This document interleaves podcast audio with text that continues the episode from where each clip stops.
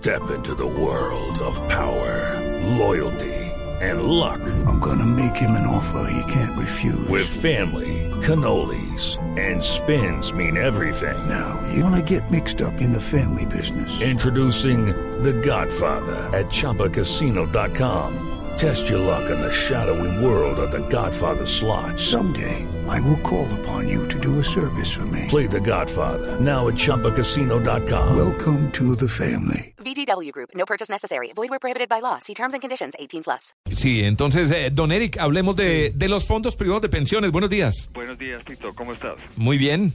¿Va a ir a Pues- Expo Vinos, perdón? Pues claro, imagínate. Allá sí, gratis. Venga, bienvenido. Degustaciones. Tiene que hablar con la representante de Relaciones Públicas y Eventos, Ahora Catalina hablamos, Eric. Plata. Ahora hablamos cómo es la degustación. Llevo un presupuesto para comprar unos vinitos, entonces ahí vemos cómo hacemos. Hay que, hay que tener siempre, eh, en, en- como dicen, inventario los vinitos, ¿no? Sí, en reserva. Sí, bueno, pero ¿cómo funcionan y cuáles son las ventajas de los fondos privados de pensiones? Bueno, empecemos O los por, voluntarios, mejor, los voluntarios. Los voluntarios. Sí. Eh, Es una alternativa de, de ahorro para todas las personas, pueden ser empleados o pueden ser independientes, eh, que brindan los mismos fondos de pensiones obligatorias, privados. Y es una modalidad de ahorro voluntario, pero que tiene unas grandes ventajas. Digamos, la, la- la principal ventaja es la tributaria.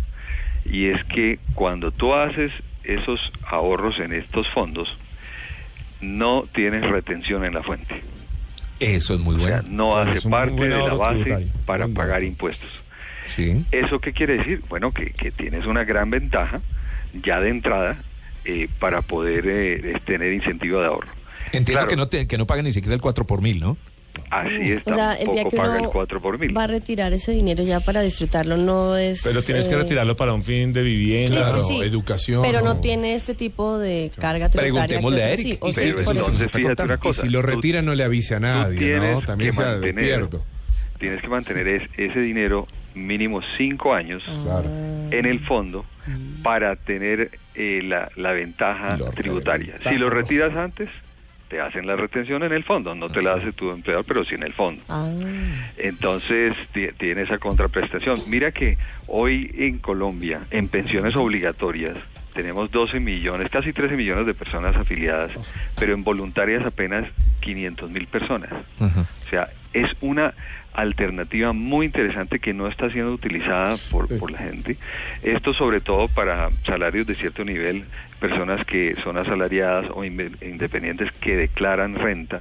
Es muy importante porque además tiene otra ventaja tributaria y es que no hace parte no hace parte de la renta pre- del- de, para calcular la renta presuntiva por patrimonio. Sí. Eh, Eric, hacerte la, la- la pregunta, hablamos de las pensiones voluntarias y, Sí. y también hacerte esta relación de la otra pregunta, ¿no? Cuando eh, tu empleador debe hacer este, este aporte para, para, para tu pensión y algunas empresas no lo hacen, algunos empleadores no lo hacen. ¿Cómo esa persona puede llegar a verificar que esto suceda?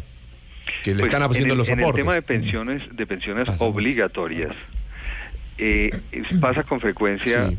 que si el empleador no hizo los aportes oportunamente lo- o los hizo tarde, eh, se da mucho en el tema de colpensiones Sí. y ya llega la edad de pensión y no aparece hecho el aporte, eh, puede suceder que el, el fondo de pensiones no te reconozca eh, esa, esa, esa parte no aportada. Terrible. Eso se genera una situación de litigio entre el pensionado y Colpensiones. Claro. Y son muchos los casos en los cuales sí, eh, puede suceder que haya estado eh, el aporte tardío. La empresa lo hizo, eventualmente pagó eh, los intereses del caso, Sí. pero el fondo no lo reconoció. Ahí al, al pensionado tiene que hacer una gestión frente al fondo de pensiones porque tiene un derecho ya de, de su, de su pensión, eh, independientemente que el empleador no haya hecho el aporte.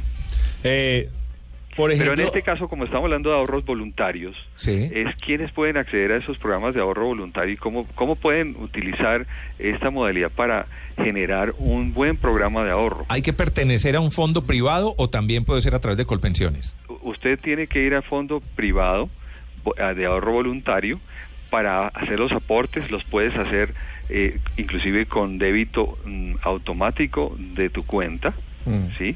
O eh, aporte directo. Y en- inclusive hay un programa muy interesante que algunas empresas eh, Promueven. apoyan y Sí. promueven a sus empleados y es que ellos son, prom- eh, son patrocinadores y hacen también aportes como parte de, de un beneficio hacia sus empleados y patrocinan que, que tú estés allí y ellos también hacen un aporte. Eric, ¿Por hay una. Perdón, qué pena, Sí. Eric, seguí. Hay una, hay una, hay un tema que me preocupa mucho porque hay, hay mucha gente que trabaja freelance ahora. Sí. Entonces la gente, para que le paguen su, su platica de su trabajo, de lo que hizo, tiene que pagar la pensión obligatoria. Así Pero es. muy poca gente es consciente de que eso que están pagando la pensión obligatoria, que siempre lo ponen cotizando con, el, con base en el mínimo, pues cuando sean viejos no les va a alcanzar ni para una empanada. O sea, Así es. no va a alcanzar para nada. Entonces, por eso vienen las opciones de los fondos eh, voluntarios. Así es. ¿Cómo concientizan a todos estos jóvenes que están cotizando, así se ganen, no sé, 10, 20 salarios mínimos, cotizan con un salario mínimo? Cuando Aquí- sean viejos no van a tener nada. Aquí lo importante es que debe hacer parte de un plan a mediano y largo plazo de ahorro que debemos establecer y eso hace parte de, de- de nuestra educación financiera que, que tenemos y es que queremos el dinero hoy para gastarlo hoy y no pensamos en el futuro. Es- eso hace parte un poco de la idiosincrasia de- del sistema de, de cómo pensamos en el ahorro futuro. Eh, y lo dices muy bien, queremos recibir el dinero hoy porque ya me lo va a gastar, ya tengo en la mente qué voy a hacer con ese dinero Claro. y no pensamos más adelante, ni siquiera en el tema de vivienda. El tema de vivienda muchas veces aparece es cuando pensamos en casarnos o algo de ese estilo, o se llega a cierto nivel de edad, pero en esos momentos que tú describes, eh, en, en esos periodos de, de juventud donde sí puede uno hacer unos ahorros y dejarlos allí, porque el tema de los cinco años, eh, inclusive a mí me parece muy corto, debiera ser un poco más que, que tú pudieras disponer de eso mucho, mucho más adelante para incentivar a que la gente deje el dinero allí y tenga esa seguridad.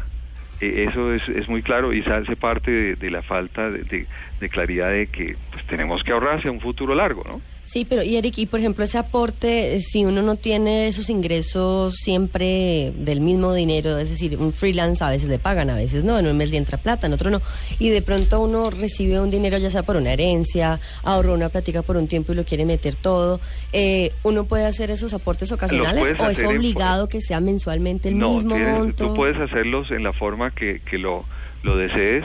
Eh, ya ese, tú, tú te acercas a, los, diferentes fondos tienen eh, reglas diferentes, inclusive tiene alternativas diferentes de, de, fondos a los cuales invertir ese dinero. Tienen portafolios diferentes donde tú dices, mire, yo quiero, sí, mi dinero guardarlo aquí, pero que me lo inviertan en forma más conservadora, menos riesgo, o quiero ser más arriesgado porque tengo, soy joven, entonces puedo de pronto aguantar. En los que, por ejemplo, hace años invirtieron en fondos muy eh, relacionados con el dólar y el dólar iba bajando bueno, perdieron algún dinero de pronto, pero lo dejaron allí. Ahora, ¿cómo estarán? Pues están muy contentos. Entonces, esos fondos privados tienen portafolios donde tú, depo- tú defines dónde depositas el dinero y lo haces en la modalidad y, y en la frecuencia que deseas. Bueno, Eric, nos estaba contando los beneficios. Tiene un minuto para que nos cuente cuáles son los otros beneficios que nos faltan. Rápidamente. El principal te crea conciencia de ahorro, Sí. muy importante. El segundo, que no te van a cobrar impuestos, no Sí. te van a, co- a- a hacer las retenciones. Y tercero, te permite empezar a tener una conciencia de inversión en, en dónde dejar tu dinero en forma muy, muy bien pensada, qué estás haciendo hacia un futuro y, y, eh, dejar de pensar en gastarnos el, el dinero ya hoy. Sí, claro, podemos comprar el vinito hoy, ¿no? Pero no, no las cajas, ¿no? Pero no toda la plata ahí. Así es. Entonces, e- es y es un vehículo que debemos aprovechar, que está allí. Por eso te digo, mira, en en proporciones muy poca gente la que lo está utilizando. En otros países uno ve que, que, que esas ventajas son muy utilizadas porque es un buen medio de ahorro y de ahorrar los impuestos. 8.28 minutos. Además, inembargabilidad. Los Así recursos es. ahorrados ahí son importante. inembargables. Ay, sí. verdad. Nada, eso es no te pueden embargar. ¿Lo puedes utilizar como garantía para otro préstamo? Sí, lo puedes utilizar, pero son inembargables. Eh, igual hasta el monto como son las cuentas de ahorro. Excelente, Eric.